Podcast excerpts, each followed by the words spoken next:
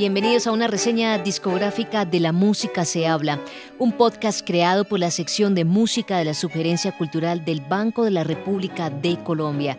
Soy Luisa Piñeros, periodista musical, y hoy los invito a escuchar Los Montes de María, el sonido de la tradición, el sonido de las gaitas.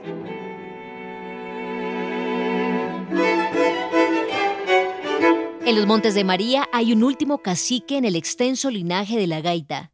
Su nombre es Antonio García y es el protagonista de esta historia.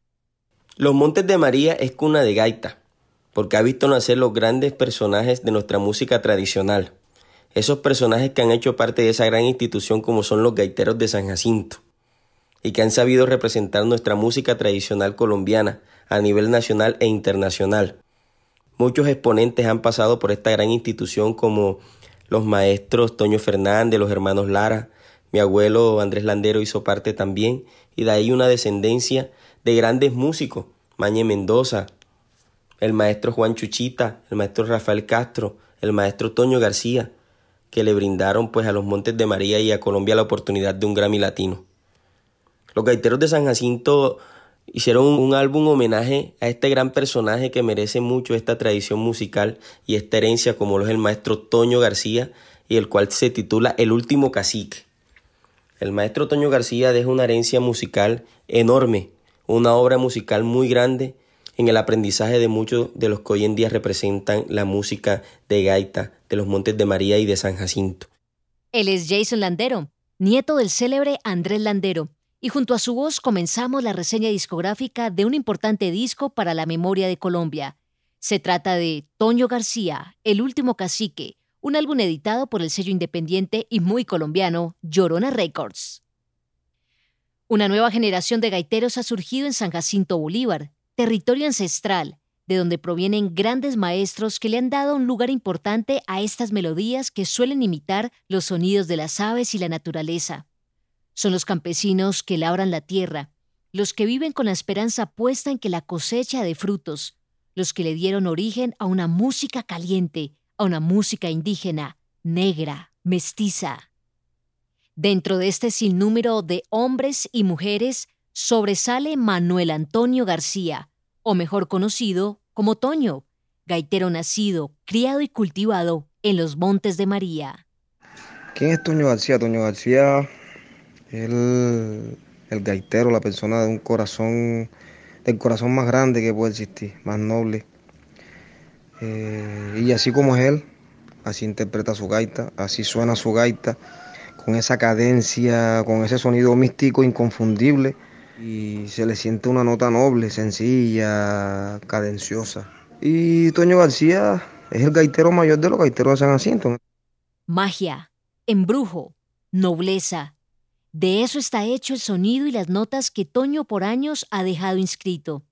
Era la voz de Damián Bocio, alumno del Gran Toño. Este es un disco tributo, un tributo que se hace en vida, como debe ser. Y bajo esta premisa es como la nueva generación rinde un homenaje a Toño García, el último cacique. Y no es en vano que el álbum lleve este título, porque sí, Toño es de los últimos gaiteros de su generación que quedan vivos en Colombia. Recientemente cumplió 90 años de edad y con los achaques propios de la vejez ha entregado sus banderas para que otros sigan el camino que desde la década del 50 trazó junto a los fundadores de los originales Gaiteros de San Jacinto. Un grupo inquieto de campesinos, cultivadores de la tierra, hacedores de instrumentos y con un empirismo desbordante que los llevó a recorrer medio mundo con sus gaitas, hechas a base de cera virgen de abejas, carbón vegetal, pluma de pato como boquilla y cardón de cactus para armar el cuerpo un proceso artesanal como su música. Es un disco que no me canso de escuchar, es un disco que me produce unos sentimientos, digamos, bien, bien profundos porque recoge como también toda esta amistad y todo este proceso eh, de compartir estos años eh, de trabajo entre los gaiteros de San Jacinto, entre Llorona. El disco lo grabamos en bloque, como se graba un disco de gaita, lo grabamos en el estudio Audiovisión en Bogotá. Yo lo mezclé en Llorona, y digamos que recoge un repertorio bien diverso. Eh, quisimos buscar canciones que nunca se hubieran grabado, quisimos buscar canciones que representaran tal vez como el sonido más, más fuerte y más profundo de la interpretación vocal de Juan Chuchita, buscamos canciones nuevas de gaita, pero inspiradas en, en el legado de Toño García, como es El Tigre Peruchero, como es eh, la canción Ella de Damián Bocio. Entonces es un disco muy completo que recoge en últimas lo que es la tradición gaitera de los gaiteros de San Jacinto, que recoge lo que ha sido su relación de ellos con el acordeón, con el maestro Carmelo Torres, el legado de Andrés Landero en la voz de Jason Landero y que en últimas está invitando a la gente a conectarse con el sonido original de la cumbia sanjacintera, de los Montes de María.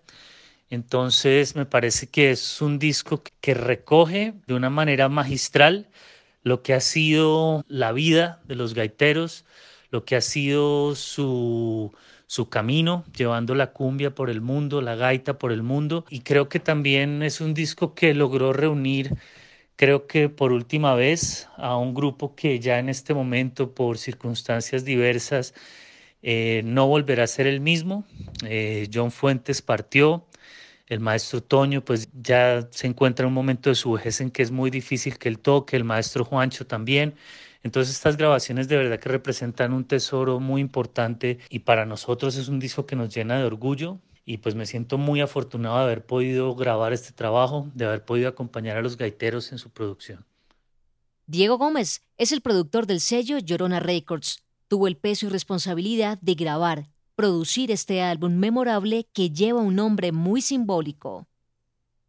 En este punto me imagino que quieren saber por qué el disco se llama así, Toño, el último cacique. Aquí está, nuevamente, Diego Gómez.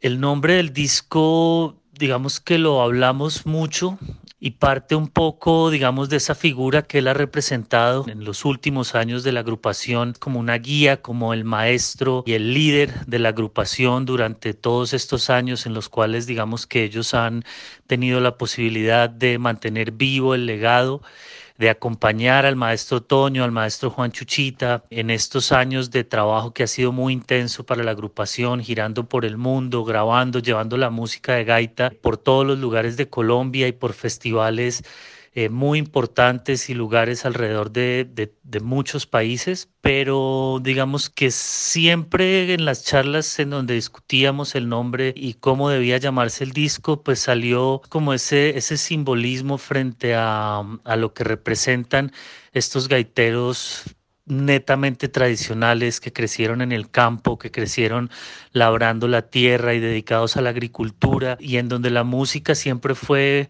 la compañía de esa vida muchas veces tan, tan solitaria, melancólica, tan alegre eh, que se vive en las comunidades rurales de San Jacinto y sus alrededores.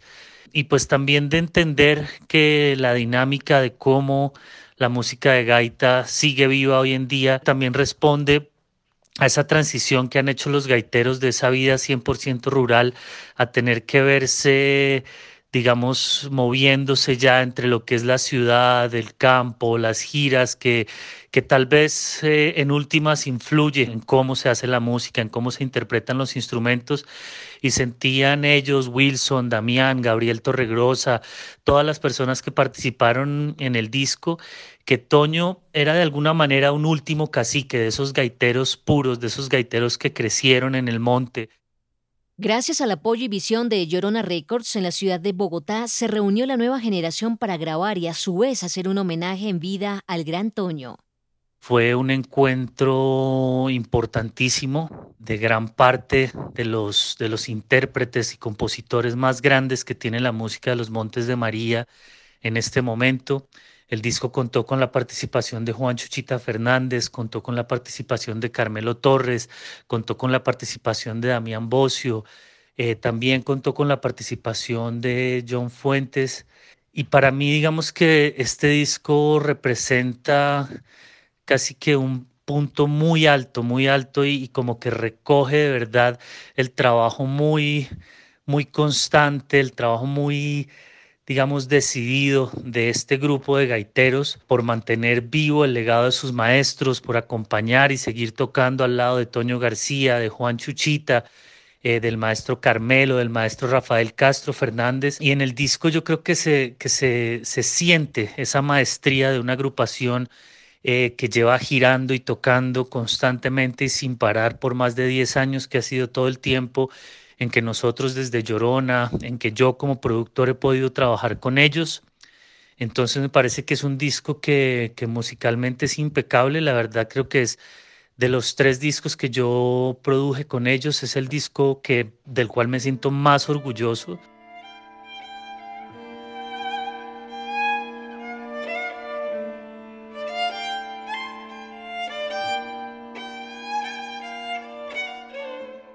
Personaje vital para la historia de los gaiteros. Es de gran importancia ese registro porque con el misticismo, con ese mismo misticismo, pero con una sangre nueva, se encararon ritmos de la sabana.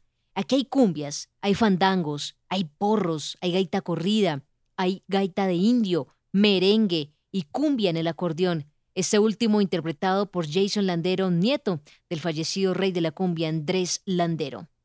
Vamos a los ancestros para redondear esta historia con la voz de Wilson Foltalbo. Él mismo nos cuenta quién es. Hola, ¿qué tal? Mi nombre es Wilson Fontalvo, tambolero oficial de los gaiteros de San Jacinto. Me pregunta que cuál es el origen de la gaita.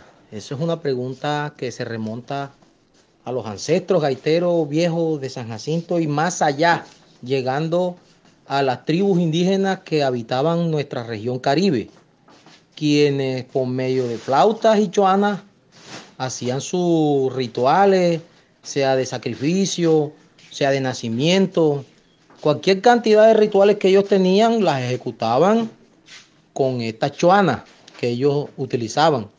Y cuando son conquistados o son ingresados los negros que vienen de África con sus tambores, se mezcla esa tradición y surge el ritmo de la cumbia o de la gaita en este, en este caso, que era lo que tocaban los indígenas en esa época.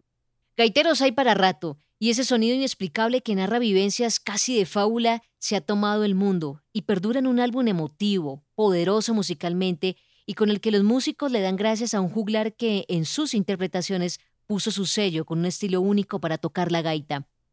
Un disco de largo aliento, 18 canciones, Diría yo que son 18 historias que fue nominado a los Grammy Latino en la categoría Folklore para la edición del año 2020. Con sin Grammy, ya este es un disco ganador. Y aquí quisiera dejar tres canciones que por lo menos a mí me han movido la fibra. La primera se llama Campesino Cimarrón, escrita, compuesta por Jason Landero. Aquí se siente ese poder del acordeón sabanero, de esa cumbia sabanera legado del maestro Andrés Landero. Tengo amores con la gaita.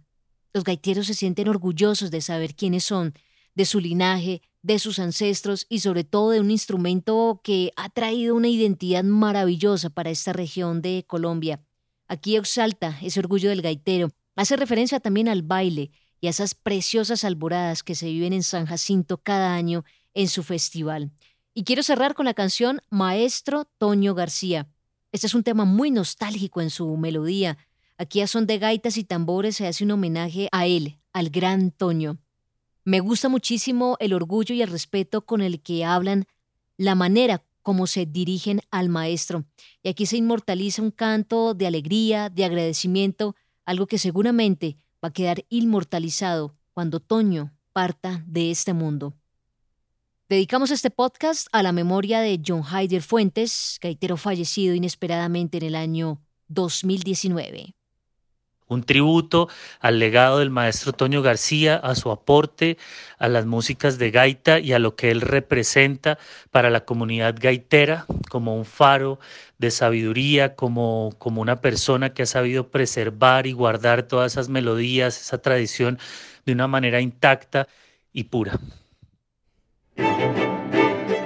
Gracias por acompañarnos en esta reseña discográfica de La Música se habla. Soy Luisa Piñeros, periodista musical. Estuve con ustedes en la narración y en la creación de esta reseña y María Alejandra Granados en la producción. Los invitamos a seguir la actividad cultural del Banco de la República en la página web www.banrepcultural.org, en Facebook como Club de Música, Biblioteca Luis Ángel Arango y en Instagram, Twitter y YouTube como Ban Rep Cultural. La música de este podcast es parte de Elegía de la Anaconda del compositor Francisco Zumaque, interpretada por el Cuarteto Q Arte. Los esperamos en un próximo episodio. Que viva la música tradicional colombiana, que viva nuestra música de gaita, que vivan los gaiteros de San Jacinto, que vivan los Montes de María. Un homenaje para el maestro Toño García, el último cacique.